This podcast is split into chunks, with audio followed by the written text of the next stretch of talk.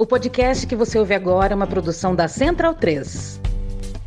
Você pode aprender inglês, espanhol e francês na WeCreate, a escola de idiomas parceira do lado B. Acesse www.wecreateidiomas.com.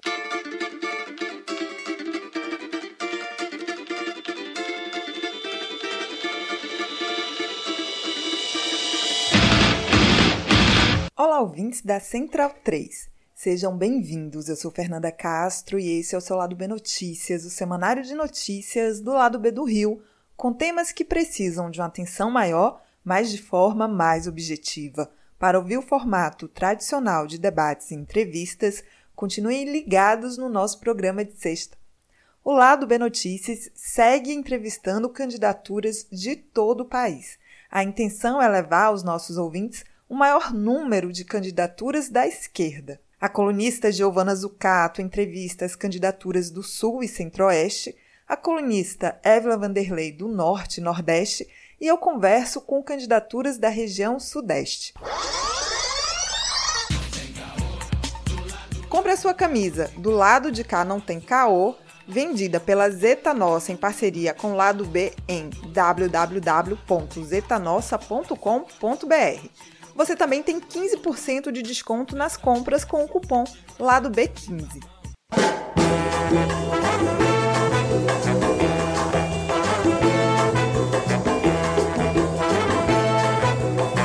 No programa dessa semana, converso com Juliana Drummond, candidata a deputada federal pelo PSOL da Baixada Fluminense, e na sua coluna, Évila Vanderlei fala com a candidatura coletiva a deputada estadual Bancada Manas de Luta do PT no Pará.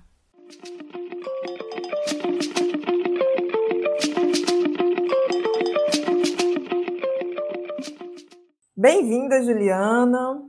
Para começar, eu vou pedir para você se apresentar para os nossos ouvintes, falar um pouquinho da sua trajetória, esse processo aí de se lançar como candidata, suas pautas você é professora, né? Então eu imagino que a educação seja uma pauta muito central para você. Então, para você falar um pouquinho sobre educação também. Eu sou Juliana Drummond, sou daqui de São João de Meriti. Tenho 33 anos, vai fazer 34 próximos dias. É, sou mãe da Ana Júlia, menina de 8 anos. E eu tenho uma militância atravessada e construída na educação. É, na minha vida, assim, jovem, criança, fui da igreja católica. Os meus tios sempre militaram nas comunidades eclesiais de base, é, construíram pastoral social. Então, venho dessa referência é, político não partidária da igreja católica. E aí eu fui fazer faculdade de História na Rural de Nova Iguaçu. Então, também, assim, é tudo atravessado pela Baixada. Nasci na Baixada, cresci na Baixada, estudei na Baixada, trabalho na Baixada. E aí eu fiz História na Rural de Nova Iguaçu. Quando eu saí da faculdade, eu passei pro, no concurso para a rede estadual do Rio de Janeiro, então sou professora do estado. E comecei, a, já entrei é, sabendo o que, que era o sindicato, me aproximando. Então, em 2016, a gente passou por uma greve de cinco meses, que teve ocupação das escolas, e aí foi no momento que eu passei a construir mais o sindicato. E depois disso, eu entrei para a direção sindical. Então, hoje eu sou, estou licenciada, mas eu sou coordenadora geral do CEP, Sindicato dos Profissionais da Educação, aqui em São João de Meriti. A gente passou por um período bem difícil aqui na rede municipal, que os aposentados chegaram a ficar com 10 meses de salários atrasados. Então, isso fez também que, como sindicato, a gente fosse se articulando com os outros movimentos da cidade Nesse período eu entrei para o PSOL, assim, eu sempre tive uma militância muito próxima do PSOL, tinha feito essas campanhas, mas em 2019 foi quando me filiei. E aí em 2020 eu vim candidata a vice-prefeita aqui na cidade de São João de Meriti. Então, assim, a minha experiência né, política não partidária, organizativa, vem do sindicato, mas construída pelo eixo também das mulheres, a pauta das mulheres e a pauta da negritude eu construo uma coletiva de mulheres aqui na cidade, eu faço parte da MNU, do Movimento Negro Unificado. Então, esses eixos aí, eu acho que é o que me construíram nesse caminho até aqui, a educação, a luta de mulheres e do movimento negro. Passar por 2020, né, colocou a gente se debruçando por temas que são muito caros no Rio de Janeiro, mas especial para a Baixada. Então, quando a gente discutia saneamento, segurança pública, a gente tinha muito a noção de que só um bom programa para o executivo não daria conta de resolver os problemas da cidade. Então, agora, né, nessa candidatura, que é uma candidatura estadual, pensando assim, né, do Estado do Rio de Janeiro, as pautas atravessam muito isso, né? Demandas que a gente via que eram do município, mas que a gente precisa olhar para o território da Baixada de uma maneira geral.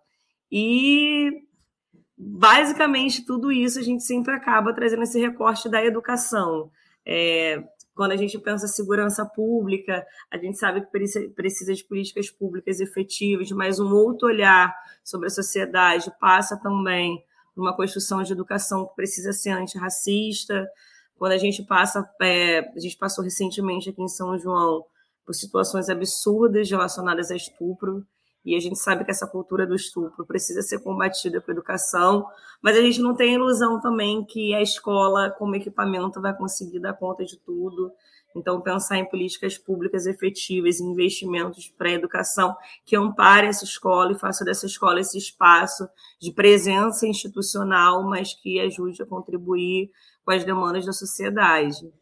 E aí é isso, assim, minha candidatura é uma candidatura do PSOL, então, traz o socialismo como pauta, o anticapitalismo, a luta antirracista, o combate às opressões, mas a partir de um recorte muito específico territorial, que é a Baixada. Você tá, terminou aí falando sobre a Baixada, então vamos continuar falando sobre a Baixada, porque é isso, a sua candidatura fala muito disso, né? A Baixada em Brasília.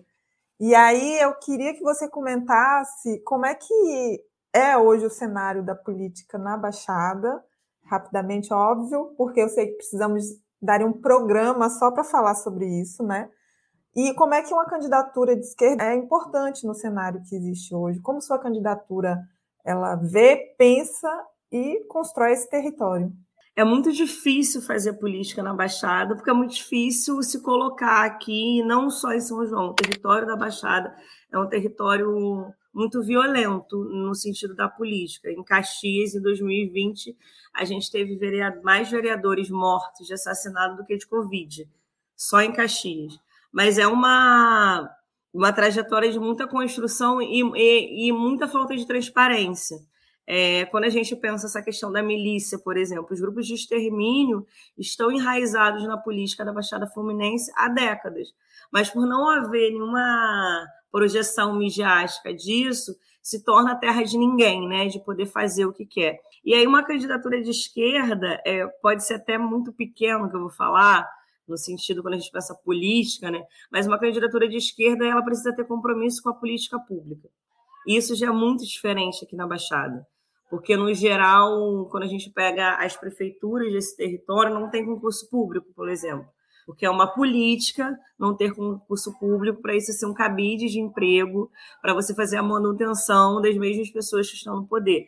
Então, a candidatura de esquerda, as candidaturas de um modo geral, elas já nascem comprometidas com o público, que é tirar da mão do que a gente, alguns momentos atrás, chamava de coronéis, mas desse poderio, que no geral são de homens, homens brancos, que quando colocam alguma mulher nos seus partidos, vem ali cumprindo uma cartilha do que eles defendem.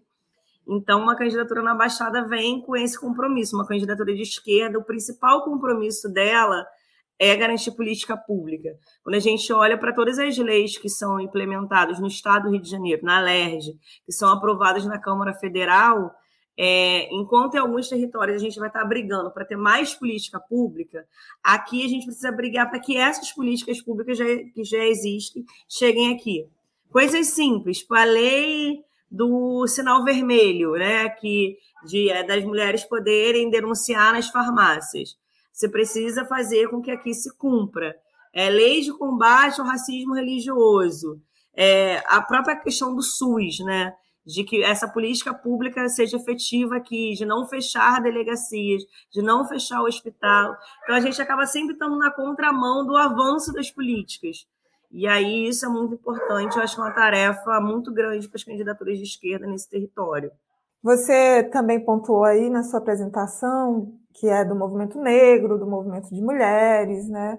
E você está se propondo a um espaço, a política institucional, que tem sido muito violento para as mulheres. Sempre foi, tem sido, e sobretudo para as mulheres negras, né? Eu gostaria que você falasse como é ocupar esse lugar, ir para este lugar, e como a sua campanha também trabalha essa questão. Possíveis alternativas para mudar esse cenário da violência política contra as mulheres. É, eu participei no, no início desse ano, acho que foi no início desse ano, numa audiência pública que teve na LERJ, sobre violência política de gênero. E aí a gente tinha diversas mulheres de esquerda, a Manuela Dávila, a Renata Souza, que organizou essa audiência pública, mas a gente tinha candidatas e vereadoras da direita. E todas elas, de alguma maneira, relatavam essa violência de gênero, que às vezes é verbal, mas que muitas vezes é física e passa pela ameaça. É, eu vejo esse processo é, em dois momentos. Primeiro é da invisibilização. Então, no geral, é, os homens que são os mais incomodados né, com as mulheres nesse espaço, eles tentam invisibilizá-las de todas as maneiras. Eu passei por isso em 2020, né? Como eu fui candidata a vice-prefeita, as pessoas nem olhavam para minha cara. Assim, era, era chegava a ser engraçado, que você não é possível que esse corpo não está aqui. Então, a, a, primeira coisa é isso, eles tentam nos invisibilizar. Depois, quando eles não conseguem mais, como de alguma maneira a gente ganha algum protagonismo, e aí eles começam a violentar com ameaças, com ameaças veladas, e tem um peso, acho que muito grande, do avanço da milícia. É, o avanço da milícia nos espaços institucionais garante que não só os representantes é, dessas pessoas se sintam à vontade, mas as pessoas que de alguma maneira se sentem ligadas por elas. Então, no dia a dia, a gente se depara com algumas pessoas que têm esse tipo de ligação, que se sentem seguras institucionalmente para poder coagir, para poder falar alguma gracinha, para poder ameaçar. Então, é, eu acho que o caminho para acabar com isso, acho que. Assim, primeiro que tem um recado político que precisa ser dado. Eu acho que enquanto a gente não conseguir é, punir quem mandou matar a Marielle, eu acho que todo mundo se sente muita vontade para fazer o que quer, porque é isso, é um golpe com a democracia que nada foi feito. Mas, para além disso, eu acho que a gente precisa tirar essas pessoas dessa estrutura de poder. Porque, por exemplo, aqui na Baixada, né, que aí tem a ver com a violência de quem está nos espaços políticos, mas com a violência de modo geral, o avanço da milícia fez com que aumentasse os casos de violência contra a mulher. Então, Belfor Roxo é um dos principais casos disso. Então, se a gente se coloca contra isso, a gente fica numa, é, é colocar um alvo nas costas. E o que, que eu tenho tentado fazer, né? Assim, eu inicialmente não era meu projeto ser uma candidata, uma figura pública. Eu sempre fui dirigente, né? Dirigente sindical. Quando eu entrei para o pessoal, comecei a dirigir o partido, sou presidente do partido aqui na cidade. Então, sempre fiquei nessa tarefa mais organi político-organizativa. E aí vim candidato em 2020, entendi a tarefa do projeto coletivo. Então, acho que a primeira coisa é o ser coletivo, porque não tem condições de estar sozinho nesses espaços. E eu acho que a gente avança também quando as pessoas entendem que mulheres nessa posição como nós não podem estar sozinhas. Então, eu sempre falo isso, cara, quer apoiar uma candidatura? Escolhe uma candidata para, de fato, apoiar, que não necessariamente precisa ser com dinheiro, o dinheiro é muito importante, mas com a doação do tempo. É, principalmente assim, as candidaturas que são menores, elas precisam cada vez estar menos sozinhas, porque senão elas ficam muito vulneráveis. Então, isso é muito importante. E aí eu lembrei que eu ia falar e acabei esquecendo sobre essa questão da Baixada. É, isso é muito emblemático para mim dos cinco batalhões que mais matam no estado do Rio de Janeiro, quatro estão na Baixada. E não que isso seja pouco ou menor, mas quando a gente pensa na violência de Estado, geralmente a gente pensa na polícia invadindo uma favela do Rio de Janeiro, do município do Rio. Porque isso aparece na televisão. Então, de alguma maneira, é, quem milita, quem é ativista de direitos humanos, consegue reverberar essa luta.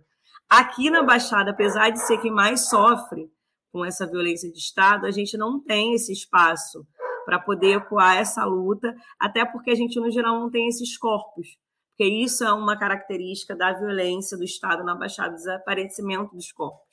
Então, acho que isso marca também, é, apesar da gente estar aqui na região metropolitana o tempo todo, né? É, dialogando com o espaço central da capital, a gente acaba ficando num isolamento que deixa todo mundo muito mais vulnerável quando a gente pensa nessas diversas violências. Para a gente finalizar, eu queria que você falasse aí um pouco das suas redes, seus contatos, o financiamento da sua campanha, desse um pouco aí disso para nossos ouvintes que quiserem te conhecer melhor, poder estar com você, inclusive. Passa aí para nós. É, a gente está em todas as redes, né? Instagram, Facebook, Twitter, é, Drummond Juliana, as minhas redes, então Drummond, que nem do meu nome, D-R-U-M-O-N-D, então Drummond Juliana. A gente tem um financiamento coletivo, e esse é muito importante o financiamento, né? Pela questão financeira, porque a gente não está fechado com as grandes empresas, porque a gente sabe que quem paga a banda escolhe a música.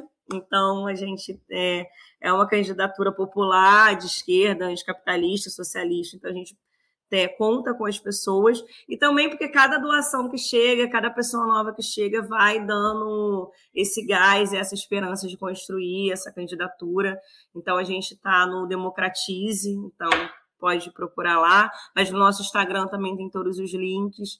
Então é isso, a gente tem o WhatsApp, a gente tem feito momentos para poder ouvir as pessoas, é, tem algumas pautas, quando a gente olha, né, uma candidatura de esquerda, feminista, vão estar tá lá a revogação das reformas, o teto de gás, eu acho que é o compromisso do pessoal quando propõe pautas para o programa do Lula, mas a gente entende também que a nossa candidatura é uma candidatura que vai representar diversas minorias, né? não só da Baixada, mas o movimento LGBT, a luta antirracista, então a gente também tem sido um espaço de escuta para poder acolher a demanda de diversos movimentos coletivos, então a gente também está nessa disposição para poder construir, construir essas pautas coletivamente. Juliana, muito obrigada. É um prazer ter você aqui. Eu e... que agradeço. Bom caminhar aí nessa campanha. Ai, axé. Um abraço. Obrigada. Ouvinte Lado B tem 10% de desconto na veste esquerda com o cupom Lado B. Acesse www.vesteesquerda.com.br.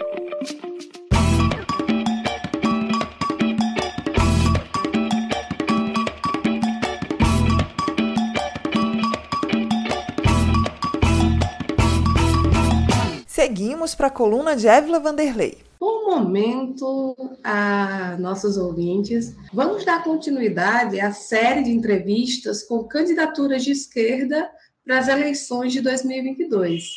E hoje a nossa conversa é com a Anastácia Marchelli, do coletivo Bancada Manas de Luta, que estão concorrendo para a Assembleia Legislativa do Pará. Obrigada pela participação e eu gostaria que você se apresentasse e apresentasse também a Bancada Manas de Luta.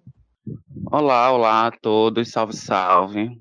Então, eu sou Anastácia Marchelli, travesti preta aqui de Belém de Pará, ativista social, integro também um coletivo de juventude negra do SEDEMPA, que é o Centro de Estudos e Defesa ao Jovem Negro Paraense.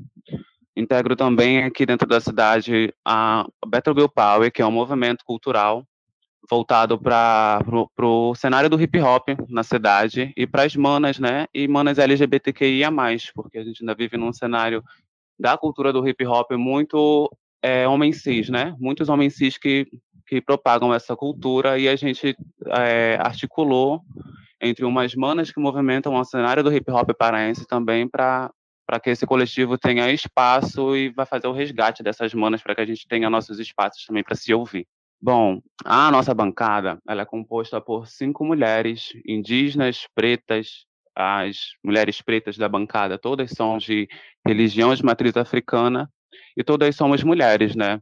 Todas nós temos esses nossos atravessamentos quanto, quanto mulheres, mas dentro de cada, de cada, de cada uma do seu recorte, a gente vem trazendo as nossas pautas pessoais para as nossas, é, os nossos debates, para as nossas propostas e para as nossas ações. Temos a, uma jovem, que é a Alana, é uma jovem indígena lá de, de Santarém, que ela é mãe, ela é, é pedagoga, ela é estudante, e dentro disso a gente também tem a, a Isa, que é uma das principais influências indígenas que a gente tem dentro do cenário de Santarém, que também está fechando com a gente nessa bancada, trazendo suas demandas e suas pautas da, do seu povo. Seguindo da Isa, a gente tem a Nazaré Cruz, que é a nossa a nossa chefe assim da bancada, a nossa principal, que é uma mana conhecida em Belém, militante dentro do, do PT há bastante tempo, também participa do, da, do SEDEMPA,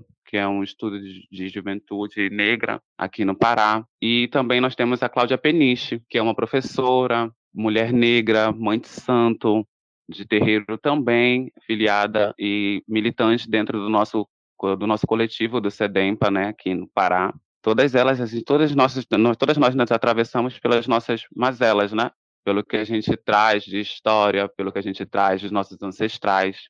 Pelos ancestrais a gente se encontra e se atravessa hoje em dia, e a partir dessa conversa, desse diálogo, a gente decidiu levantar essa bancada coletiva, que cada uma tem suas individualidades, mas no fim a gente, todo mundo se atravessa e se, se conecta de certa forma. Nós temos o comprometimento com as pautas LGBTQIA+, com as pautas negras de movimento negro, com as pautas indígenas, porque são os principais fatos que nos atravessam, né? Povos de terreiro. O, o Congresso em Foco publicou uma matéria em maio desse ano, é, com uma lista parcial que apontava 64 quatro pré-candidaturas LGBTQIA+.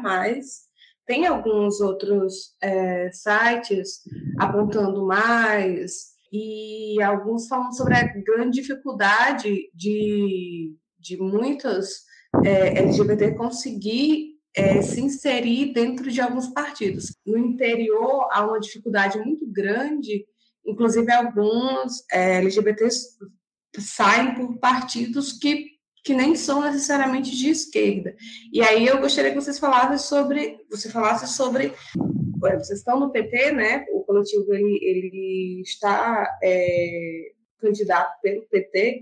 E aí eu gostaria que você falasse sobre essa, é, como foi que chegou-se a esse debate de tentar um, a Assembleia, tentar uma candidatura e as dificuldades que se passa quando se é LGBT, quando se defende as pautas que vocês defendem, como você mesmo disse, são, são pautas também de terreiro. E existe um preconceito é, racial e religioso muito forte em relação a isso no Brasil. Bom, eu acho que a gente, quando pessoas LGBT, eu falo assim, por mim mesma, é, existe uma grande preocupação, né? Porque nós viemos, estamos saindo de um período de pandemia e nessas eleições pouco se, se vê e pouco se pauta as nossas necessidades, né? Eu acho que é de extrema importância que a gente tenha acesso a esses possíveis lugares de fala e acredito que a maioria não não tem acesso e não consegue chegar a esse lugar por conta das violências, né? Porque não é porque a gente está dentro de um, de um partido de esquerda, não é porque a gente está levantando nossas pautas sociais que a gente vai deixar esses enfrentamentos até mesmo dentro do partido, né? Então, eu acredito que as violências nos afastam de tudo isso, sabe? De toda essa informação e de desse possível lugar de debate, de nós falarmos por nós mesmos. Quando eu recebi a proposta da Nazaré, era realmente porque a nossa bancada ela é formada por mulheres e a Nazaré, quanto, quanto uma mulher preta e uma mulher militante, ela entende que ela sozinha ela não consegue falar por outros recortes. Ela pode pautar, mas não é um lugar de fala dela. E através disso ela foi atrás de mulheres que poderiam compor e ajudar a, ela a construir essas pautas, essas é, políticas públicas para que venha atender a nossa a, a essa parcela da sociedade, né, que é marginalizada, que é privada da educação, que é privada da saúde, que é assassinada diariamente com olhares, gestos e atitudes mesmo, né? Até de fato a própria morte. Foi através disso que a Nazaré chegou com, comigo, né? E fez a proposta, que era para a gente levantar, a gente sentar, se reunir e trocar nossas vivências, nossas necessidades, para que a gente consiga levar o máximo de representatividade o máximo de pautas para que mais pessoas consigam ser ouvidas a partir disso. A gente tem uma contradição muito, muito latente no Brasil, em que, ao mesmo tempo em que a gente vê, de um lado, um preconceito muito grande por toda a diversidade, em 2020, recorde de candidatas trans, entre elas a gente teve a Érica Malunguin, que foi a primeira eleita, é, a gente tem a Érica Hilton, é, em Pernambuco, a gente teve a, a C, que é travesti, negra, nordestina. Eu queria que você falasse um pouco sobre essa, essa, esse momento que a gente vive, em que, ao mesmo tempo em que tem,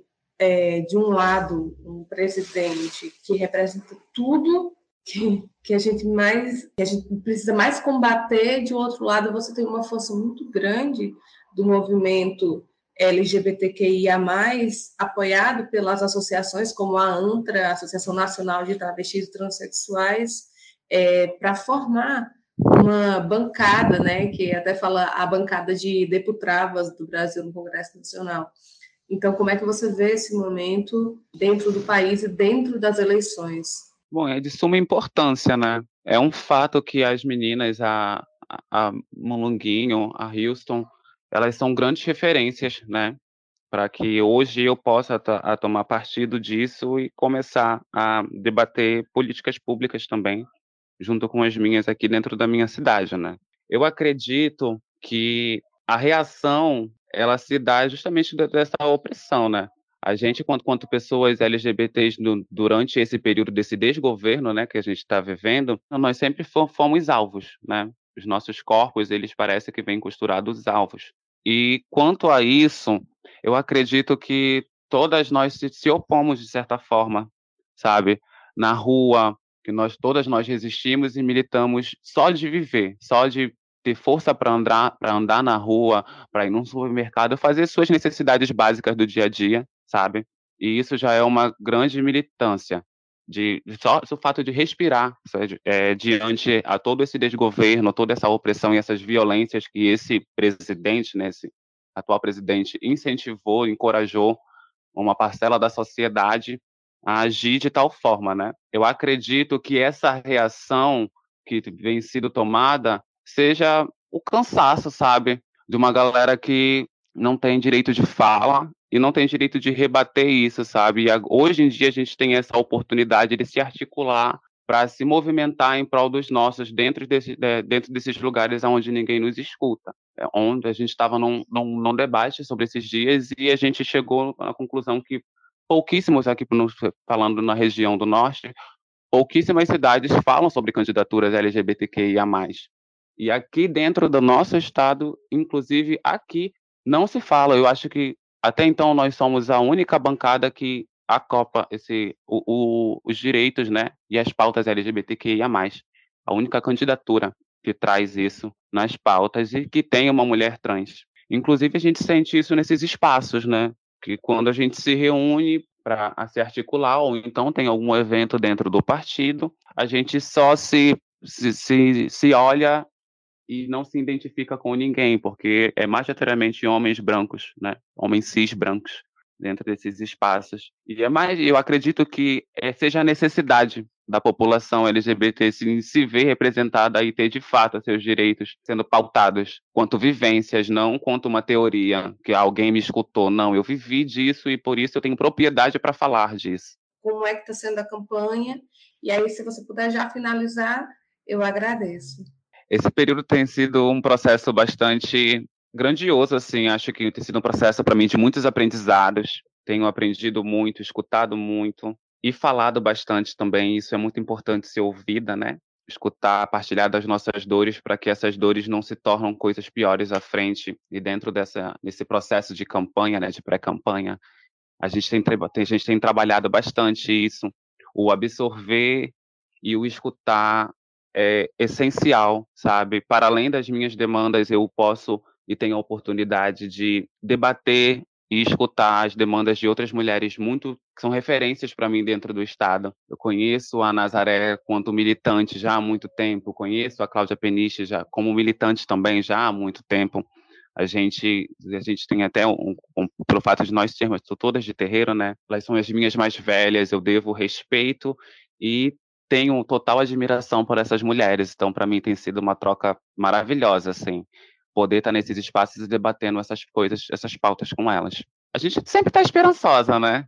Espero que a gente consiga, que a gente adentre esses espaços para levar as nossas pautas. Mas o mais importante a gente está fazendo, que é indo é, nos quilombos, ir nesses espaços, ir em rodas culturais, em movimentos sociais, em rodas de conversa, em debates e escutar o povo, né?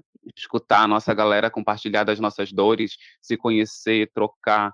A gente, nesse quanto ser humano, a gente precisa dessas trocas, né?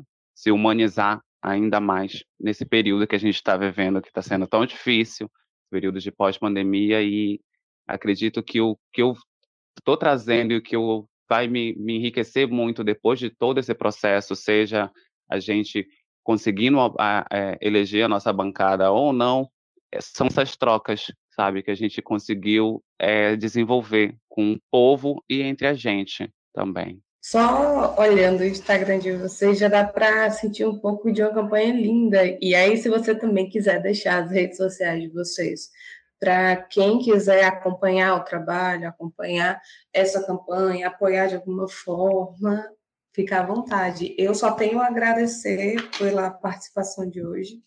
Amei a nossa entrevista e eu desejo todo o sucesso é, para vocês do, do coletivo. Bom, é, a nosso, o nosso perfil no Instagram está como arroba Bancada Manas de Luta, dentro do meu, vou deixar o meu pessoal também, que é arroba Anastácia Underline Marcelli, e indicar duas, dois perfis que, tão, que trabalham com a gente, né? que é o Negritar Produções, que está ajudando a gente em todo esse processo. E eu queria deixar também para vocês uma, uma artista nossa, né? Uma pessoa que promove, articula nossas culturais e sempre está fazendo uma apresentação por aqui. Na verdade, eu gostaria de deixar duas que é para vocês terem um pouquinho do que, do que vem com a gente, do, da onde a gente vem, do que a gente traz, do que a gente produz, que é a, a Nick Dias, que é uma MC daqui, paraense, né, de Coraci, e a MC Ruth Clark, que são duas manas também que estão com a gente nessa bancada e a gente consegue partilhar dessas vivências, trocar essas ideias e ter a partir delas também junto com nós, com, a, com a gente, a, no, apresentar nossas pautas. Tudo certo, muito obrigada, então. Boa sorte na, na nessa campanha. É, pai, eu que agradeço. Meu pai Oxalá abençoe. E é isso. Axé, vamos na luta. Axé.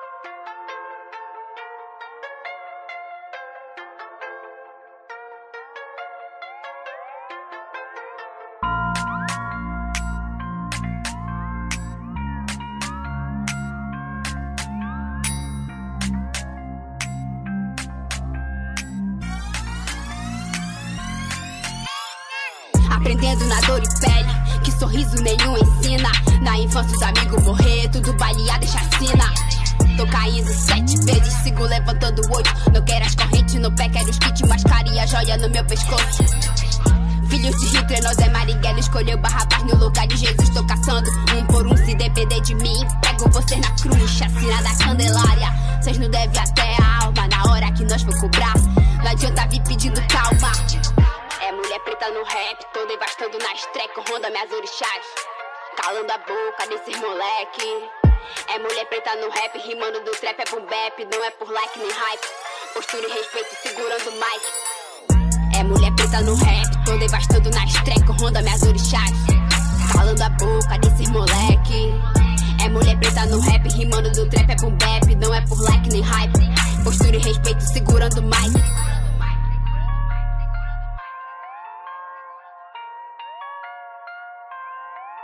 Agora, a Aurelo aceita Pix, a primeira e única plataforma que remunera os podcasters a cada play e parceira do lado B, abriu essa nova forma de apoio rápido e fácil. Você apoia o lado B a partir de R$ reais e tem direito a conteúdo exclusivo e pode, de acordo com a faixa de apoio, participar dos sorteios de brindes. Se você já é apoiador pelo Padrinho ou pelo PicPay, migre para Aurelo.